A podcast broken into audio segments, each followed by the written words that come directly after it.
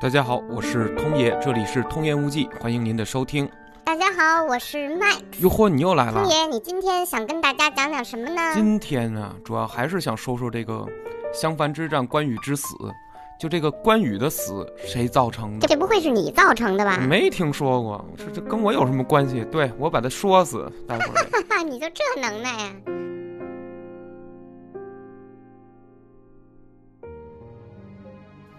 哎呦，那咱今天依据什么说呢？就是先说说《三国演义》吧。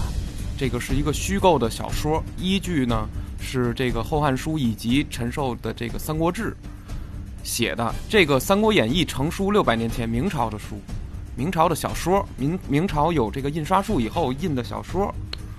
然后呢，《三国志》呢是两千年前的事儿，是西晋，是这个魏晋时期的成的史书，而且是基本是陈寿自己撰写的，自己去这个各地收集的史料，自己写出来的。但说实话呀，我觉得陈寿写的这个《三国志》啊，怎么着？其实可看度还挺高的，有的时候写的比小说还玄幻呢。我去，玄幻都出来了，哪儿跟哪儿啊，啊？不是玄幻，是精彩。啊，对，这还差不多。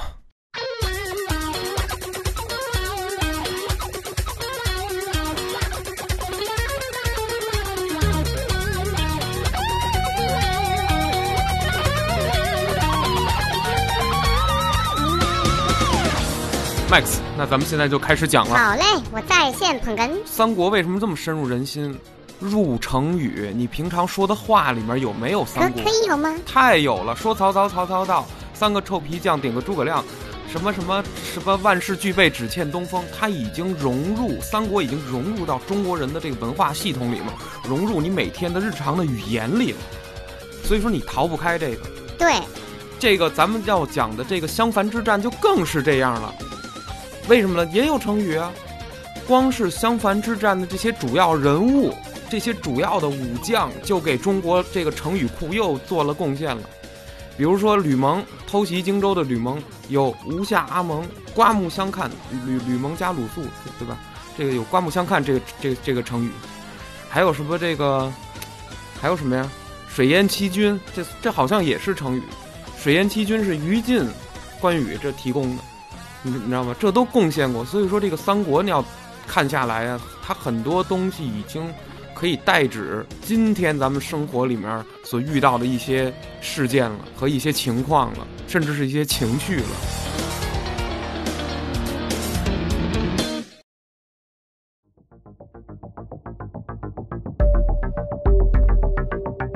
在这个虚构的《三国演义》小说里面啊，关羽之死，除了他自己个人的原因，性格也好，还是他战略上可能是出现了失误也好，但实际上更重要的是，他还有一些其他的外因。如果按文学一点说法呢，就是《三国演义》实际上是写了一些关羽之死的伏笔，就是这个人之前作了很多事儿，作完之后，他的结局到那步了，估计是必死无疑了。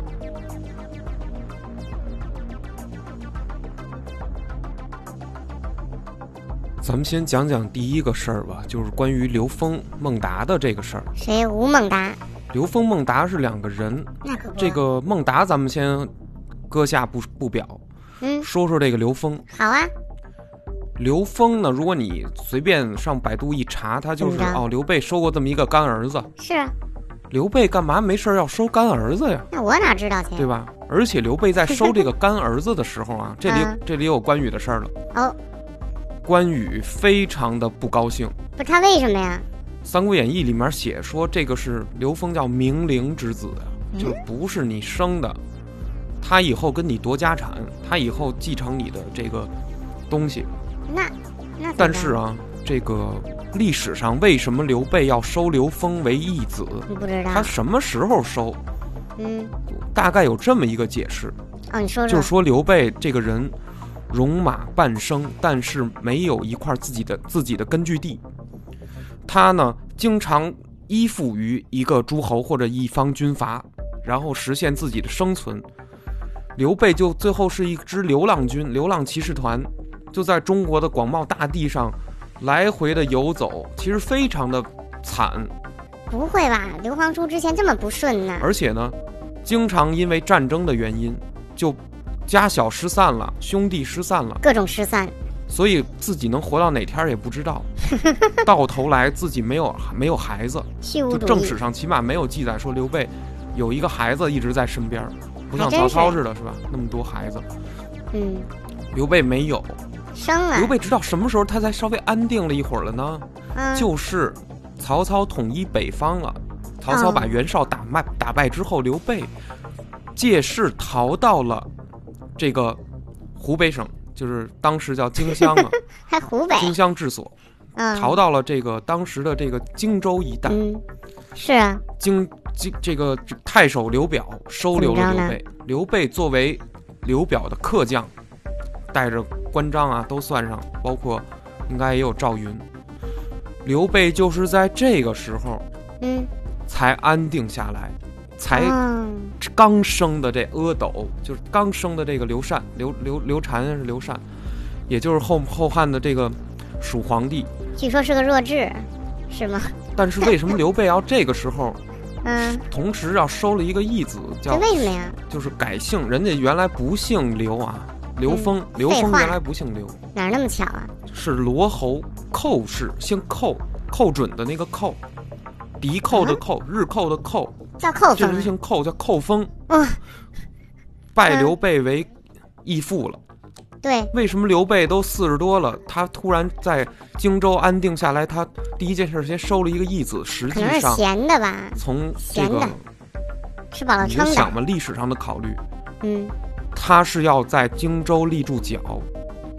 哦，这个罗侯寇氏啊，在当地是有一些势力的。刘备在当地，他不他不是能闲待着的人，嗯，那是。他要找这些黑白两道的。豪族啊、大商人、大商会，对，然后这个包括要访一些名士名是贤，的，这挺？重要。当。时这个湖北省啊，这个咱们今天的湖北省就说荆州吧，嗯，这个大的地面让刘表给治理的非常好。哦这个地儿没没怎么经战乱，就是嗯。这个整个荆州当时还没有这个战火的波还没波及到他，几乎没怎么太打过仗，也打也打，夏口啊什么也打。对对对，所以呢，这个。即使到了汉末的时候，嗯，荆州也依然是一个嗯学术的一个重地。学术这个地方文化非常兴盛，很多人，包括诸葛亮，包括一些当时的名士，哦，都选择来到荆州的乡野避难。干嘛呀？留学呀？就是我谁哦都不侍奉，你们军阀呀，嗯爱打出狗脑子来我也不管了，在野，我就抱着本书，嗯，空老于林泉之下，我哎这辈子就忍了，我多大的能耐我也就不出来了，嗯，安肯轻身是乱臣，对，大家就都忍了。对。有所以湖湖北，当就是今天叫湖北，所以当时这个荆州聚集了很多这样的名士，这历史上都有。对，不光是《三国演义》小说里写的这些什么什么孟公威啊，什么什么什么什么石广元，这这这些不止很多很多，有的名字咱们咱们都不知道，其实是很有名的。啊，人在当地都是跟今天一样，就跟考大学，你不得写论文吗？你不得把上古啊或者春秋春秋战国东周时代的这个文献，你呃写写什么啊？我研究什么了？我给是做个集，做个注，当做个什么时学者其实都干这些事儿。对然后与此同时，这不嗯适逢天下大乱吗？大家也都在研究当时的政局的形势。可是这些人啊有一定名气，嗯做隐士。对，这个地儿呢，可能哪儿哪儿哪儿什么什么居，什么什么居啊，卧龙岗哪儿哪儿这个那个的，有名有号的，但是人家不出来，对就我不吃你的饭，你别想给我发工资，对，我干嘛呢？务农，对，一边务农一边观察天下的形势，啊，就涌现了这么一批人。刘备呢是刚到荆州来，嗯，立脚极其不稳，所以他想在地方上面结识一些当地方的豪杰、地方的这些商绅，没错，于是他嗯才收这个刘封为义子。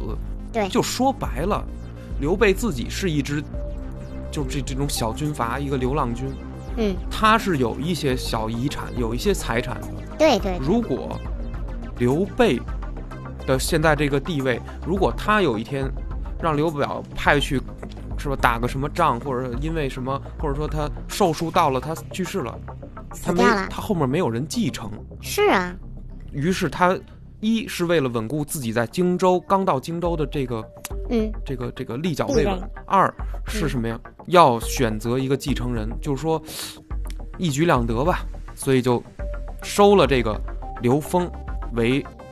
呃，自己的义子。刘封，其实这个人还是有一些武勇的，是可以领兵打仗的这么一个人，不是一般人，受过良好的教育，是是是，在这个荆州受过啊良好的教育，是是是。很厉害这么一个人。但是啊，但是。这时候咱们的主人公关羽就出现了，这个大悲剧。关羽当时特别反对刘备收刘封，就说出两个字儿来，叫明灵。明灵是一种昆虫，什么意思啊？就说白了，就是你不是刘氏的血脉，你不是刘备的亲儿子。这块我得说一下，这明灵它是怎么来的？就是古代人啊，观察这个昆虫，观察什么昆虫呢？一种叫今天咱们叫果裸的昆虫。这个果裸呀，据说是有雄性无雌性，啊，那它怎么繁殖呢？对呀，这个雄性果裸呀，就都是雄性，对对它就得必须得找一个母体，它找谁呢？嗯，这个这个果裸虫啊，它就捕捉一种叫做冥灵的虫，拿它捕过来之后干嘛啊？嗯，把卵产在明灵的体内，让明灵代替我生孩子。恶心恶心，所以古代人啊，用这“明灵”二字啊，嗯，引申代指你不是亲生的，你是过继的。哦但是你用“明灵”这个字，你说过继的不完了，不行。嗯，不行，明灵是骂人的话，哦是非常不，是非常辱骂，是非常那种瞧不起的，是这种这是这种态度的一个语言。关羽说刘封你是冥灵，对呀，说的也是这个，就我我根本就打心眼里我就就不同意这个刘备收你收你当干儿子，对。不同意，不同意。不，乐意，我们这帮会的不乐意，对吧？关二爷那能能能行吗？对吧？但是让刘备嗯。给摁下来了，啊，还是深明大义，说咱们现在真的在荆襄嗯，立足未稳，是你晚上睡着觉你都不安全，你对知道吗？对，必须得和当地的这些地头蛇们，搞好关？系，大的伤身，这些人你必须要蒙好，嗯，这倒是，你才能跟这儿待得住。刘备这咱们有道理，好不容易找着新野县，找着这么一块地儿，一个小地儿，小地儿。嗯哎呦，咱们必须，咱们是为了长远考虑，就是啊对不对？咱们不能换地儿了，咱们就先跟这儿扎根儿。关羽也没辙，刘备的决定，那就只好这样了，好吧，收就收吧。但是关羽一直对刘封就气儿不顺，那你说刘封他能不知道吗？多少应该是知道的，所以关羽和刘封之间的关系也就是这种别别扭扭的东西。对对对，这梁子也就结下了。说白了，然后咱们再说说这个孟达。孟达呀是另下一个时期了，嗯，就什么时候呢？赤壁之战之后，对刘备要攻取西川了，就是今天四川、重庆以及云南省的一部分一小部分，攻攻这个地儿，这个地儿也有主人。他的小国王是谁呢？就是暗弱的刘璋。哦，刘璋啊，刘璋字季玉，是这个西川之主。嗯不知道但是这个人吧，就是非常的这个老好人儿，非常的暗弱无能，没有什么政绩，然后仅仅能守住自己的这个这个这一小片地。他也不是真正能守住，是因为那块儿人家没人跟你闹。天府之国，蜀道难，难于上青天，对吧？对，路不好这个走，没法人家，都没往你这儿打而已。对这个战火没波及到你这儿，你这儿暂时就算 姑且能能稍微发展嗯发展。是，但是蜀地的有识之士，人家觉得什么呀？嗯，他跟朝廷、跟跟这个汉王朝都老得去进贡也好，老得去朝拜，都连着的。就说什么现在天下形势已经这么乱了，早晚西川也要易主，就是啊早晚这个刘璋也不能，就咱们现在这国王也不行，太对就是这个领导不了这个这这片领土，咱们这片嗯领土早晚也要遭到涂炭，怎么办呀？于是西川就涌现出一批什么人呢？就是什么人？我们要替这这片我们的乡土寻找一个新的主人，啊？寻找一个真正能带领我们走向更大辉煌的，能带领我们走向一个更安定的一个雄主，明着背叛，这么一个人，于是就嗯涌现出像什么张松啊、法正啊、对，孟达这样的人。哎，孟达，孟达就是其中这种。哦说白了，跟刘璋、跟现在的这个西川这些势力已经不是一条心了。我说呢，于是等刘备攻打西川的时候啊，嗯他怎么能那么顺利？怎么能相对那么顺利呢？是因为有内应。说白了，嗯就是有张松、孟达、法正这样的人这帮人都暗含着着，配合着刘备，对对，对在在这个里头捣鬼，没错。把把刘备就给迎进来了。哦当然，这是小说的这这个是这个这个一个感觉啊。对对对可，能正史上也也刘璋也没弱弱到这个份儿上，刘璋手底下也有很多特别强的文臣武将，帮着刘璋出谋划策，然后对对这个张鲁啊，对这个马超啊，对刘备有一个大的这个抵抗，嗯，这是正史，对，嗯。但是咱们就说这小说里面，孟达就这么个人，而且小说里的孟达，他塑造的孟达是什么感觉呢？这个文学形象是一个反复小人，啊，脑后天生的带反骨，就是一个哦叛变仔，就是一个反骨仔。切是吗？孟达就是这个，你好我就投你，墙头草随风倒这么个人，而且还有点挑动是非，有点像《封神演义》里面那种申公豹，就是那个就是那点仇那点没恨呐，听说都是他给挑的，你知道吗？对，关羽之死，啊关羽为什么最后死？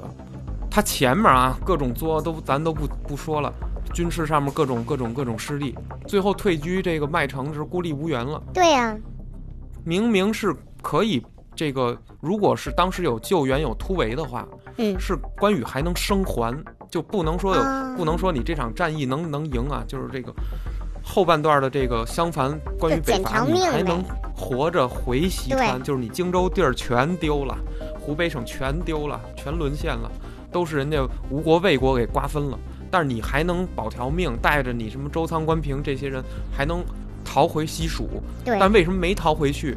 就是因为当时嗯，关羽在最危难的时刻怎么了？坚守麦城，啊，城中几乎无粮了。那完然了，后这个没办法了，关羽说派一个人出去去救援。哪儿离这儿近呢？就是下庸、上庸，就是上庸、上庸郡。嗯，对，上庸郡有谁呢？谁？上庸郡原来啊，在关羽北伐之前，在刘备夺西川的这会儿，他还是魏国的领土呢。可是就在嗯刘备这个自封汉中王、自称汉中王之后，刘备呢来了个全线出击，全线北伐。这个这个这个北线儿有哪儿？就是从汉中出出兵，什么把夏侯渊杀了呀，什么什么什么，把曹操也给打退了呀，什么这个就是刘备那一线儿的。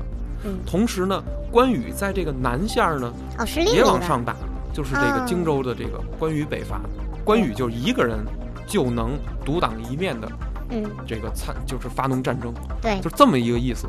但是关羽这个一开始很顺利，到后来他不顺利了，嗯，然后呢，退居麦城的时候，你明明可以，你看廖化好不容易杀出重围了。对，然后那个径奔上庸城，就直接来到了上庸城，嗯还都见到了刘封和孟达。刘封和孟达为什么在这儿呢？是因为刘备派他们来攻打这个上庸，而且就一那个上庸的守将申丹等人就投降了，直接哦，就魏魏将申丹投降了。对，上庸轻而易举得到了，得到之后呢，嗯，刘封、孟达、王平就在这个地儿。对。这个地儿离关羽的这个小小麦城非常比较近啊，比较近，对。可能是比较近。于是廖化跑到这儿来求求这个刘封啊，说您是刘备的这个二儿子，就不是二儿子，义子，义子，您救救这个关二爷吧，您救救那个关将军吧。嗯，这刘封吧，在小说里边就是窝窝囊囊，想去来着，真是说，哎呦喂啊，这个虽然啊心里不痛快，知道关羽一直瞧不起自己，知道关羽一直看我不不顺眼，一直觉得我多余，但是这个时候我也得我也明大义，我靠，这是战争啊！你关关羽死了，那这个这这能行吗？得救啊！结果旁边有一位，就是这孟达，嗯出了个馊主意，啊，就开始跟那个，而且还当着廖化的面儿不是他怎么说的呀跟？这个刘封说，怎么说呀？关羽当年嗯那个你不知道收你的时候，嗯他还说过什么什么明灵什么这样的话呢。嗯，然后这刘封一怒之下就竟然没救关羽，啊，就把关羽还给撂到那儿了。撂化跪地上哭的眼泪都带血。求他们您呀，不能这样啊！您对呀这这这必须得，您要再不救，真的就关关将军就全军覆没了，就要被擒了兵吧。。刘峰就愣没去。哇你，说这孟达在里面能起好作用吗？搅屎棍呢，这是。但是什么呀？这个伏笔也是关羽自己惹的。嗯要关羽没跟刘峰结过这样的怨呢，他们之间要没有这样的嫌隙呢，那嗯孟达也没得可挑了。对，所以说关羽之死，这个是一个伏笔，就是刘峰孟达的这个事儿。还真是。咱们再往回倒啊，刚才还说了一个什么？还有？还说了一个这个这个糜芳。糜芳和傅对士仁的这个事儿。嗯咱们咱们都按小说说啊，不是正史啊，不是正史。糜芳傅士仁的这个事儿，嗯糜芳傅士仁啊，是在这个关羽最后失利在之前一点儿，嗯这个《三国演义》里边埋埋了一个伏笔。他们有什么事儿？什么时候呢？大概就是关羽要北伐的时候，嗯正在准备这个起兵的时候，是是是。发生的一些事儿。嗯，什么呢？这个时候是状态最好的时候，蜀国状态最好的时候 状态，啊！刚打下西川，安抚西川，然后呢，蜀国的状态北。线的汉中战场节节得利，斩杀了这个曹魏大将夏侯渊，没错没错就是而且曹操在汉水和刘备军对峙的时候，也是根本就嗯拿不下任何的这个一城一池，对，一点便宜都讨不到，特别顺。哎呀，刘备特别顺，关羽这边也特别顺。走，咱跟着这个北线一块儿，咱们南线也也出一支军，对是吧？关羽北伐，我们咱们从这个襄阳打开始打，打樊城，打襄阳，往北打。我，我指导那个指导长安，指导洛阳，嗯想干这一票。这正起兵呢，嗯出这么档子事儿，就是这个关羽手下呀有两个什么呢？副将，这个糜芳、傅士仁。你一听姓糜呀、嗯，怎么了？姓糜是怎么回事儿？这个人跟刘备还沾亲带故。那沾什么亲啊？刘备啊、有一任妻子啊、就是这糜夫人，哦所以这糜芳跟刘备呢是什么关系呢？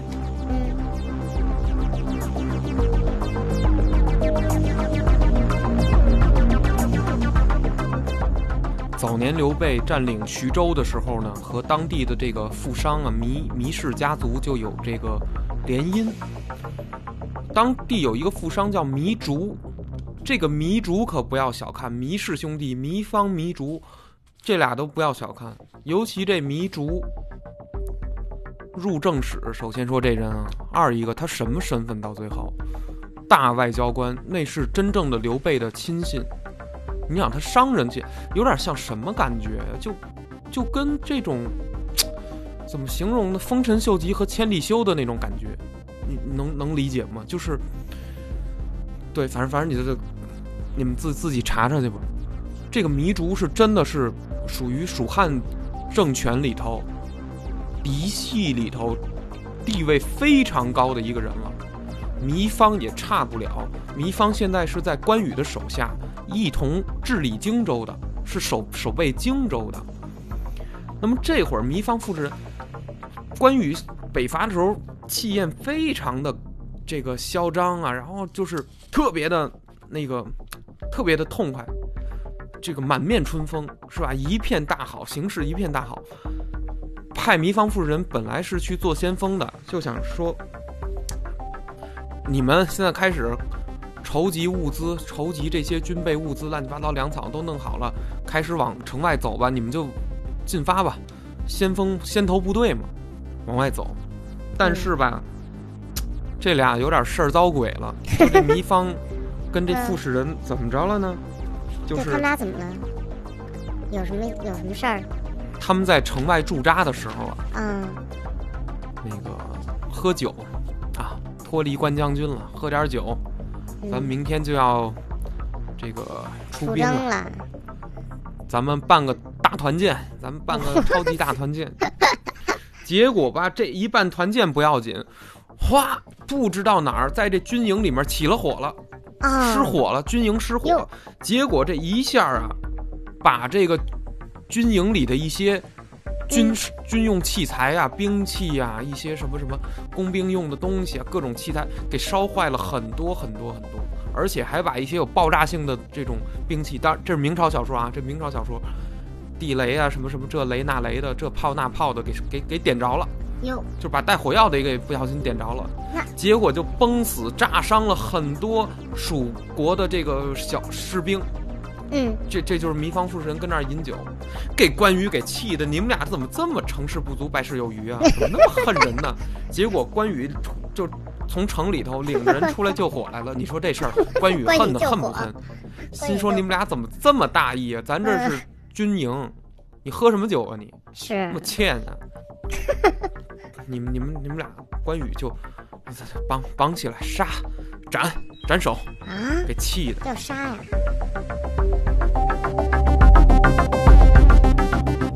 一听要杀糜芳傅士仁，底下人赶快劝关羽说：“别别别别别，千万别这样！咱们这仗还没打呢，先把两员大将给斩了。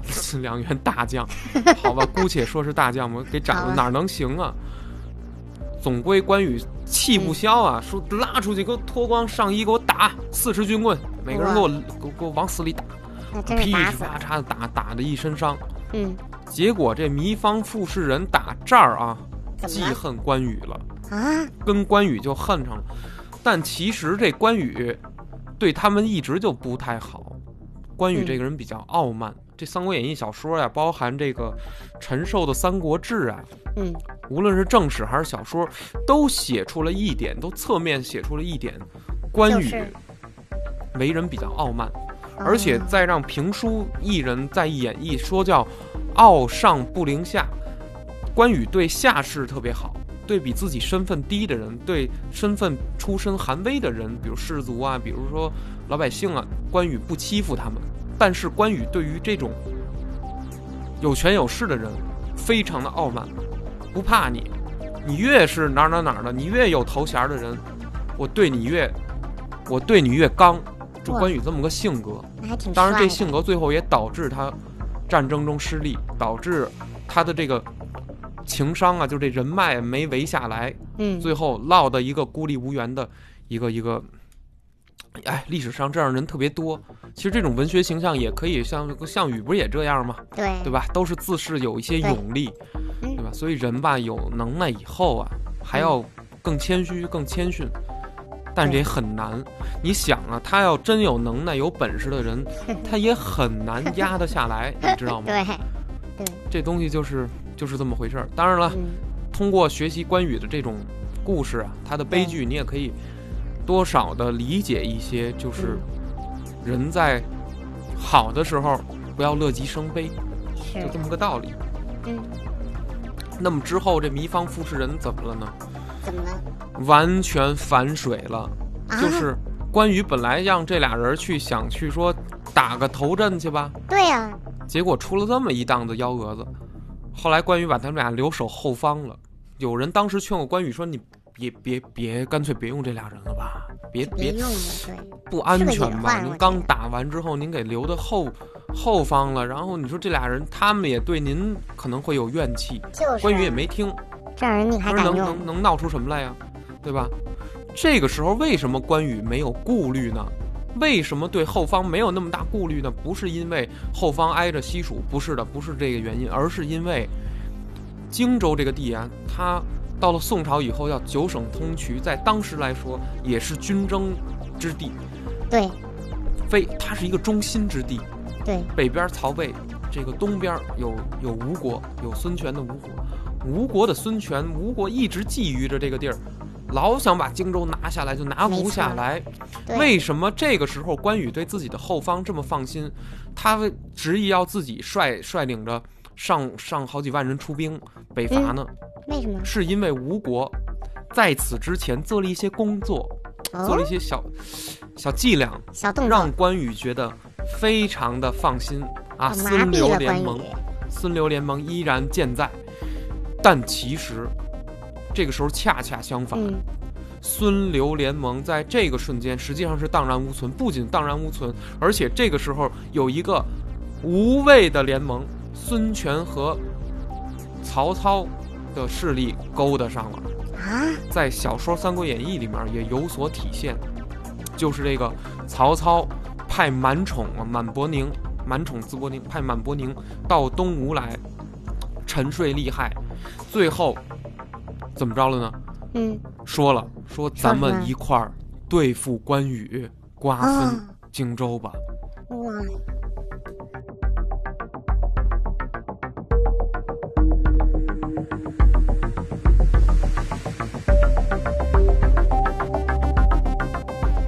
那么当吴军偷袭荆州的时候，糜芳、嗯傅士仁他们俩连个奔儿都没打，结直接开城投降了。我降了。你说我啥呢？我打这儿以后，我是吴将了，我是吴国将领了，我跟着你们干了。吕蒙一下就把这江陵城给夺了，嗯，然后嗯这个这个，等到关羽死后啊，咱们往后扯一点儿，等到关羽死后，刘备能饶得了孙权吗？能饶得了吴国吗？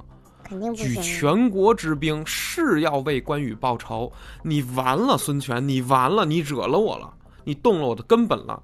成也风云，败也风云。你你你你知道吗？我刘备今天能成事儿，就是因为我有这个帮派，我有我的帮会，我有我的兄弟。对你，把我兄弟杀了，你动了我的根本，你行，孙权你行。我现在已经不顾道义了，我跟你玩命，我跟你拼到最后一兵一卒，我要踏平江东，我要血洗江东，我我我杀到江东，我一个父老百姓我都不留。刘备已经气疯了，当时很多人阻止他出兵，嗯，劝不住，诸葛亮都出来劝。哇，咱们那个《三国演义》的书的书胆大主角赵云出来劝刘备说不能打，这一场战役是不嗯对的，从战略上、从道义上都不对。刘备说：“你们不懂我和关羽之间的情谊，都他妈给我闭嘴！哎呦，谁都不敢劝，谁都不敢劝。是是是，行吧，那咱们只能积极备战了。诸葛亮就没去前线。嗯，果然啊，一开始这场刘备发起的这场复仇大战，一开始太顺利了，顺利到孙权在这块接战报吓得都有点腿软了，说这。当时谁给我出的主意，说要跟曹操联合来着的呀？哎呦，怎么捅这么大一马蜂窝呀？这回可怎么办呀？然后有人给出主意，咱赶快把那些那个当时投降的这个降将给放回蜀国吧。哎，对，刘备现在最恨谁呀、就恨这糜芳、傅士仁，他们俩投降了，这就就是因为他们俩。你看关羽对对最后失利了吧，死了吧？嗯对对对，孙权说：“赶快赶快跟刘备求和，那个那个把把糜芳、夫人绑着啊，别让他们俩逃了啊，绑着给送给刘备了。还得绑刘备着，接到刘备军营以后，刘备能饶得了他们俩吗？嗯，嘿嘿，可逮着你们俩了。对，关兴我儿何在？啊，叫他刘备叫谁呢？谁呀？刘备叫关羽的儿子关兴过来说：“你啊，赶快拿着一把磨好了的尖刀，哇这，俩人给关羽祭血祭，我太残忍了，把他们俩心就是活抛人心啊！直接在这个军中给关羽记了大旗了。糜芳、傅士仁最后就落这么一个下场，所以说不要轻易的背叛，不要轻易的做墙头草，两边倒，没有好下场。这是《三国演义》里面糜芳、傅士仁的一个嗯结局，是是是非常惨。真的了，那咱们再得说刘这个关羽当时这么放心的这个东吴，东吴和曹操和这个魏魏国集团又做了什么样的一个约定呢？那对呀么，东吴明明孙刘联盟挺好的，赤壁之战以后形成的这个格局，三分天下也都形成了，是，姑且就说三足鼎立吧。对，刘备在西蜀，吴国呢这个在江东，嗯，北魏呢，在这个整个的这个北方，呃，对曹操的势力最大，其次东吴，其次西蜀。当然，其实这个这个蜀国那个时候的势力还可能跟吴国是都差不多的。嗯，小说给你的感觉，感觉蜀国更强一点，对又有汉中，又有又有荆州的一一部分。嗯，所以这个时候，关羽啊，怎么着？一个仗着自己是一个嗯将才，对，这个有这么一说，就是在《三国志》里啊，在正史里头，关羽是蜀国唯一一个可以称作为一这个独当一面大将的一个人，就张飞都不算，什么后面什么马超、黄忠，这都不能算。蜀国就剩他了，我忘了是谁说了一嘴，说这个蜀国呀，只有关羽这么一个人值是是真正的大将，值得忌惮。所以说，关羽作为一方领主啊，他这嗯内心之中，哇塞，人家高傲点儿，高傲点儿吧，还真是知道吧？是是理所应当、情有可原的。对，但是他对东吴确实太放心了。嗯，东吴难道就不惧怕关羽吗？当时刘备西川新定初定的时候，又出兵汉中，连连得胜，跟曹操对峙，然后这势力越壮越大，然后荆州又有关将军关羽镇守，哎呦我的天哪！东吴的孙权其实我怎么办呢？我直直直直直搓脸，你知道吗？急的没辙，怎么办？只能跟荆州主播直搓脸。的关羽结盟吧，咱们必须得、嗯怎么怎么才能结盟？哎，想出一个主意来，有人给他出主意说，哦，还有主意呢。主公啊，就是就是那个您有一个儿子，然后呢，我听说关羽有一个女儿，嗯，这要干嘛？他们俩这年岁儿相当，我您赶快现在啊，啊，干嘛吧？跟关羽派一个使节到关羽那儿提个亲，哇塞！看看关羽能不能跟咱们结个盟啊，然后这个做门亲，是不是？哦，哎呀。试探试探。这个这个，我的妹妹是吧？孙权的妹妹孙尚香，这个孙夫人是刘备的妻子，政治婚姻。现在咱们这个这关羽这个他他太猛了，不行不行，咱们您啊，干脆把您的亲儿子也许配给关羽的女儿，咱们再亲上加亲，别让哦关羽啊进犯咱们吴国，咱们现在求求个自保就行了。对对对，关羽爱干嘛干嘛吧，咱千万别惹这人，这人太厉害了，威震华夏。太刚。后来派的谁去呢？无论是《三国演义》还是《三国志》上都有这段，就是诸葛瑾诸葛瑾，派的这人也很微妙，是诸葛亮的兄长，是诸葛亮的亲哥哥，嗨，派诸葛亮的亲哥哥上关羽的荆州这块来提亲了。人家好说好道的，啊，很嗯。恭谨，很恭敬，好好说说，我们咱们咱们现在要修盟好啊，怎么怎么着的。其实这件事儿有一有有有一石二鸟之用，一是探探关羽的口风，《对，三国演义》里是这么着写的，这小说是这么说，说嗯。如果呀，嗯。关羽嗯，他愿意达成这门亲事，咱们就还沿袭这个孙刘联盟，哦，沿袭赤壁之战之后的这个格局，而不跟曹操，不听满宠的，不听对，不跟就别闹曹操结盟。事儿了。但如果关羽这个时候跟咱们作妖说 不愿意，不嗯不不不不不结这盟，不不结这亲，不结，说明关羽没心跟咱们东吴，说明关羽早晚还要打打咱们。没错。那咱们不如先下手为强，把关羽灭了，把荆州夺了，跟曹操瓜分荆州也行。咱们对就利用曹操也好，怎么着，借着曹操的力量，咱把咱把关羽灭了吧。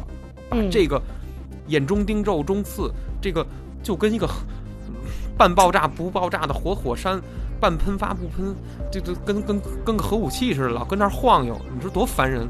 咱们咱就把关羽干脆灭了得了。对对对，拿什么事儿试探？就拿提亲这件事儿试探。嗯我现在有一个小小子儿，您那儿有一个小闺女儿，对，让他们俩 成亲。关羽要嗯只是你敢说不同意，行了，说的跟姥姥家似的。你等着吧。嗯，我们我我和曹操，我们俩人就憋着把你弄死。哎呦，够阴的。到了关羽这块儿，结果关羽最后来了一句嗯，说什么？：“诸诸诸葛瑾啊，作为诸葛亮的哥哥啊，按说你关羽应该敬重点人家，哎，对人家，弟弟在蜀国当了这个军师将军，当了大丞相了。”就是啊，当当了也是这个位极人算算位极人臣吧，也也是嗯很、高官的官了。就是就是，你跟人好好说呀，人家派诸葛瑾来不就是为了喜喜庆点儿吗？不就是为了这 这种外交还看不出来吗？关羽不去喜庆点儿。哦，嗯，怎么着呢？最后来了一个结论性的这个答复，怎么说？哎，我关羽嗯，虎女燕驾犬子，说你孙仲谋、孙权、吴主孙权，你是狗，你是狗。我关羽的儿子，我是虎，虎女，我的女儿，燕驾你犬子，燕驾你的狗儿子。哇，结果这诸葛瑾脸脸上也挂不住，你作为外交官，你到了人家的阵营里头，你让人给这么一顿窝，这么一顿卷，羞辱啊！哎呦，最后诸葛瑾灰溜溜的，还差点让关羽给给给给给给给办了，给法办了。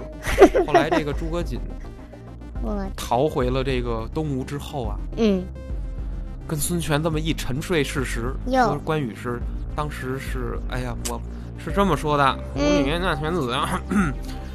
孙权听完勃然大怒，毅然决然说：“咱们急了跟曹魏联盟，对对对，杀掉关羽。那只能这样了。不是我说两句，我就不明白这关羽，你不答应提亲就不答应吧？你骂人家孙权是狗儿子干嘛呀？这不是嘴有点欠吗？你好好跟人说不行吗？婉约拒绝呀。”嗨，这不就是说关羽这个人有点目中无人了吗？知道了吧？毕竟是到那岁数，有点功成名就，蜀汉集团又大家都捧着他，都捧着他，捧杀了，把关羽给捧的有点就不知道自己姓什么了。所以怎么有那句成语叫“大意失荆州”啊？关羽这些小问题上的处理没有一个处理好的，人际关系上、国际关系上都没处理好，还有对内的人际关系上，是吧？包括你最手下的这个手下的兵将，你这块都没处理好。这还没到战场上硬刚呢，还没说打什么庞德、于禁、曹仁，这都还没还没到这段呢。关羽都已经这样了，就更别提在之后的这个战场上，关羽所负的伤了。哦，对，还有这成语呢，刮骨疗毒也是这个这里头的啊，刮骨疗毒，这都没准咱们能下期都能讲到，讲讲这神医华佗，这都行。哎呦，所以说什么呀？人还是那句话，不能太高傲，自己有知识，有技能，有非常好的外貌条件，这都是好事儿，这都是你个人的努力，你的天赋，你的礼物。但是，你倚仗着这个活着的时候的同时，也要试图展现一些谦逊，也要试图为他人的内心承受要考虑。我觉得这样才能让大家的人际关系，大家周围以及你自己周围的这个人际关系达到一个比较和谐的共生的这么样的一种状态。可不是吗？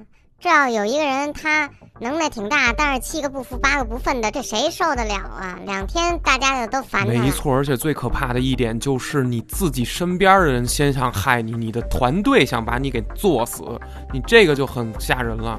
但是一个人如果他有能耐，他还很谦虚、很谦逊的话，这样的状态呢，也会使你个人在一个社群中，在一个集体中吧，变得相对容易行动，也容易办自己的事儿，对吧？哎，道理谁都懂啊，就是做不到啊。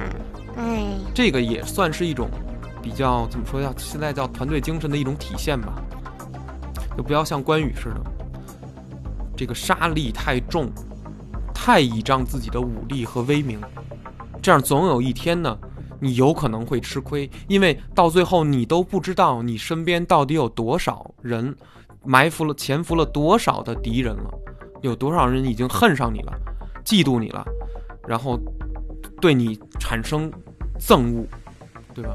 到那个时候，当你想做一件大事儿的时候，比如像关于北伐，你要做一件这么大事儿的时候，你底下的漏洞实在是太多了，你之前做的作的妖实在是太大了，所以你最后战争大抵上是会要失败的，对吧？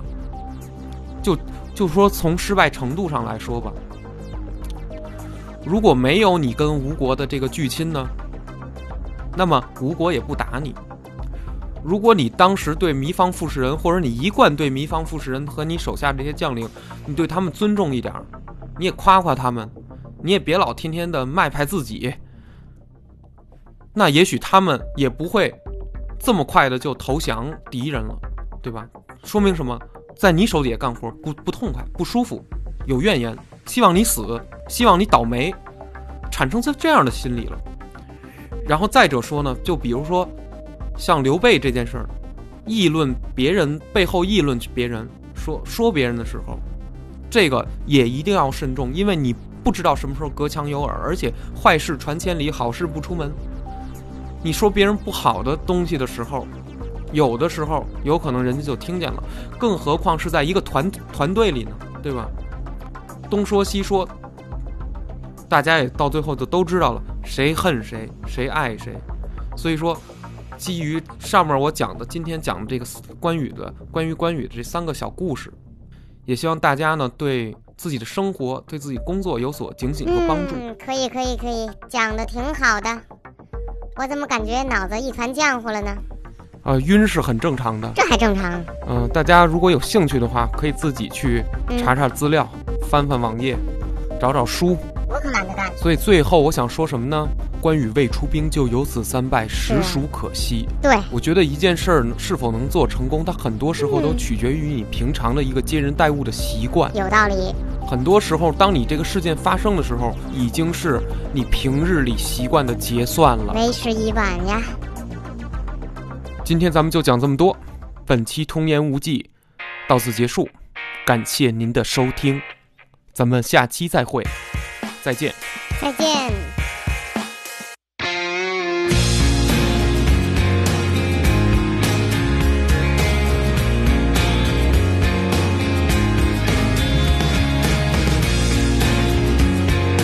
哎，这个歌的前奏还真的挺好听的，就是前奏好听。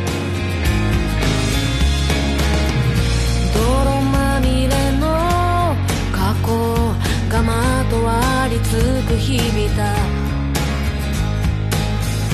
鈍くなった足でゴールのない山を登る恋焦がれたこと夢に起きてまた夢見たこと